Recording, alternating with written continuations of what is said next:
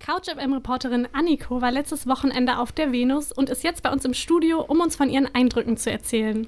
Hallo Anniko. Hallo. ich persönlich bin jetzt noch nicht auf die Idee gekommen, auf die Venus zu gehen. Und ich denke, unter unseren HörerInnen sind noch mehr Venus-Jungfrauen. Wie kann ich mir das Ganze denn jetzt als Laie vorstellen? Ja, die Venus, die ist in erster Linie eine Messe wie jede andere auch.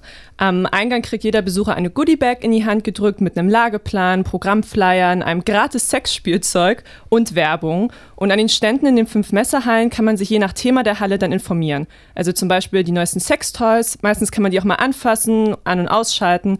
Außerdem wird natürlich getanzt und gestrippt auf den Bühnen. Es gibt auch Stangen und Käfige, in denen getanzt wird. Und es gibt Autogrammstunden mit Pornodarstellerinnen. Und ganz neu in diesem Jahr, man konnte Camgirls live bei der Arbeit zuschauen. Die saßen dann vor ihren Laptops, haben gechattet und sich ausgezogen.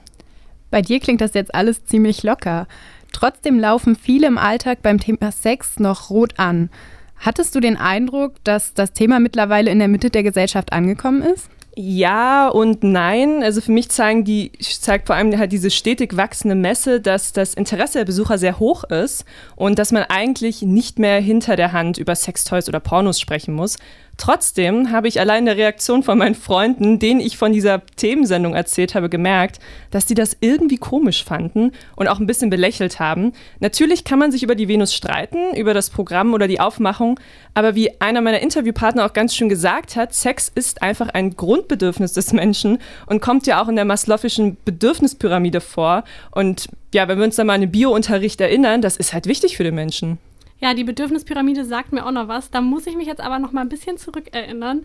Deshalb hören wir jetzt Sex Talk von der Berliner Band Großraum in die Fresse. Und danach sprechen wir mit Anniko weiter über ihre Beobachtung auf der Venusmesse. Ja, hallo. Ich weiß nicht, ob ich richtig bin. Das war Großraum in die Fresse mit ihrem Song Sex Talk in diesem Couch FM Freitagsmagazin. Heute zum Thema Venus und Sex. Und mit Sex Talks geht's bei uns auch direkt weiter. Bei uns ist immer noch Couch FM Reporterin Anniko im Studio. Als ich mich in der Vorbereitung auf die Sendung durchs Programm der Venus geklickt habe, ist mir etwas besonders ins Auge gesprungen und zwar eine hypnotische, erotische Hypnose. Sorry, eine erotische Hypnose. Das klingt ziemlich spannend. War es das denn auch, Anniko? Ja, da muss ich euch leider wirklich sofort die Faszination auch wieder nehmen, denn die Show, die war ein totaler Reinfall. Auf einer Showbühne trat der Hypnotiseur auf und er wollte einen Weltrekord aufstellen, so viele Leute im Publikum wie möglich per Hypnose einen Orgasmus bescheren.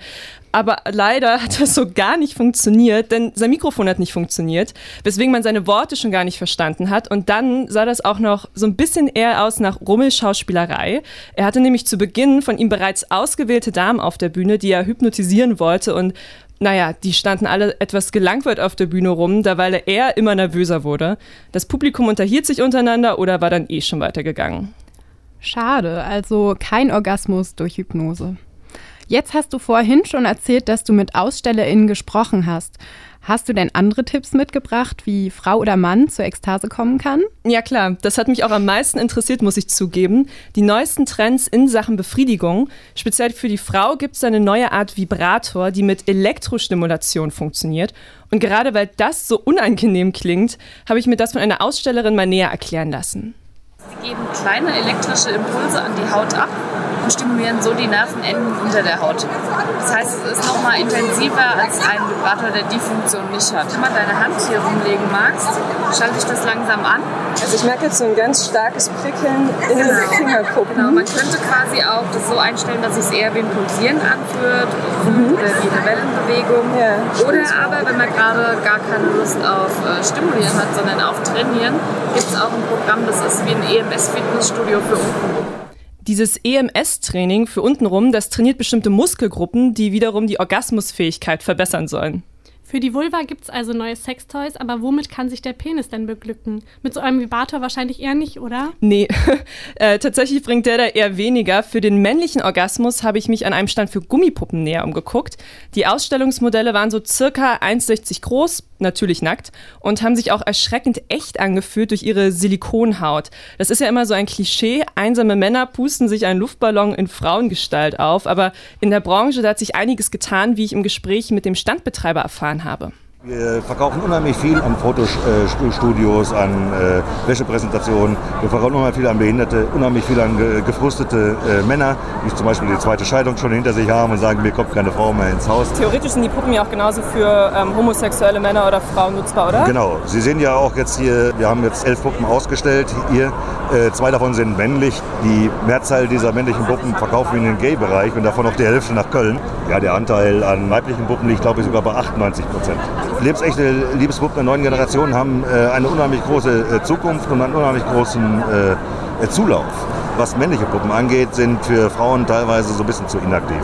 Äh, teilweise auch zu schwer. Wird man dann nicht auch einsamer, wenn Sie sagen, die Zukunft ist groß für die Puppen, aber es ist ja eine Puppe, es ist ja kein Mensch? Richtig. Äh, eine lebensechte Real Doll kann so schön wie sie auch ist, keine äh, sozialen Beziehungen ersetzen. Das behaupten wir auch nicht und das sagen wir auch ganz deutlich. Ja, also eine Real Doll gibt es übrigens schon ab 1000 Euro. Nach oben hin ist die Preisgrenze natürlich auch offen. 3D-Drucker und Echthaarimplantation machen es sogar möglich, ein genaues Abbild einer lebenden Person herzustellen. Designt werden die Puppen im deutschen Harz, allerdings produziert in Asien. Würde man sie komplett in Deutschland herstellen, würde das wohl weitaus teurer werden, allein wegen dem Mindestlohn, den wir hier haben. Beim Kauf so einer Puppe muss man sich also auch überlegen, inwieweit man Dumpinglöhne in Asien unterstützen will. Also gibt es noch einige Lücken in Sachen fairer Arbeit. Kann man das so sagen? Ja, auf jeden Fall. Ich würde mal die Vermutung aufstellen, dass gerade der schlagartige Erfolg der letzten paar Jahre mit Sextoys auch so ein bisschen dazu geführt hat, dass der ja sehr viel in sehr kurzer Zeit ja auch produziert werden musste. Wenn wir allein mal an den Hype um Adventskalender mit Sextoys denken. Und deshalb wurde weniger auf faire Arbeitsverhältnisse und auch viel weniger auf Nachhaltigkeit gesetzt. Denn auf der Messe, da gab es für die Frauen ein Giveaway eines Auflegevibrators, der allerdings nur 35 Minuten funktioniert und danach ist er reif für die Abfalltonne. Die Werbemasche dahinter ist natürlich, dass man sich dann das Originalprodukt kaufen soll, aber wenn man sich jetzt mal vorstellt, wie viel Plastikmüll allein durch dieses eine Giveaway in vier Tagen entstanden ist, der Wahnsinn. Willst du denn trotz deiner Kritik nächstes Jahr auch wieder auf der Venus unterwegs sein? Ja, das kann ich gar nicht so genau sagen. Ähm, ich würde mir wünschen, dass ein bisschen mehr Gerechtigkeit und auch Vielfältigkeit auf der Messe einziehen würden, gerade beim Showprogramm. Warum gibt es eine Ladies Area, wo die Männer blank ziehen, derweil die Frauen auf den großen Showbühnen vor allen strippen? Und wieso sieht man eigentlich nie zwei knutschende Männer an den Ständen? Als wir auf der Messe unterwegs waren, da haben wir zwei Besucherinnen zwischen den Essensständen gesehen, die ihre eigene Show gestartet haben und miteinander rumgemacht haben. Das fand ich eigentlich ein ganz schönes Symbol für freie Liebe für alle. Das stimmt. Vielen Dank an Anniko, die uns einen ersten Überblick über die Messe und die neuesten Sextoy-Trends gegeben hat.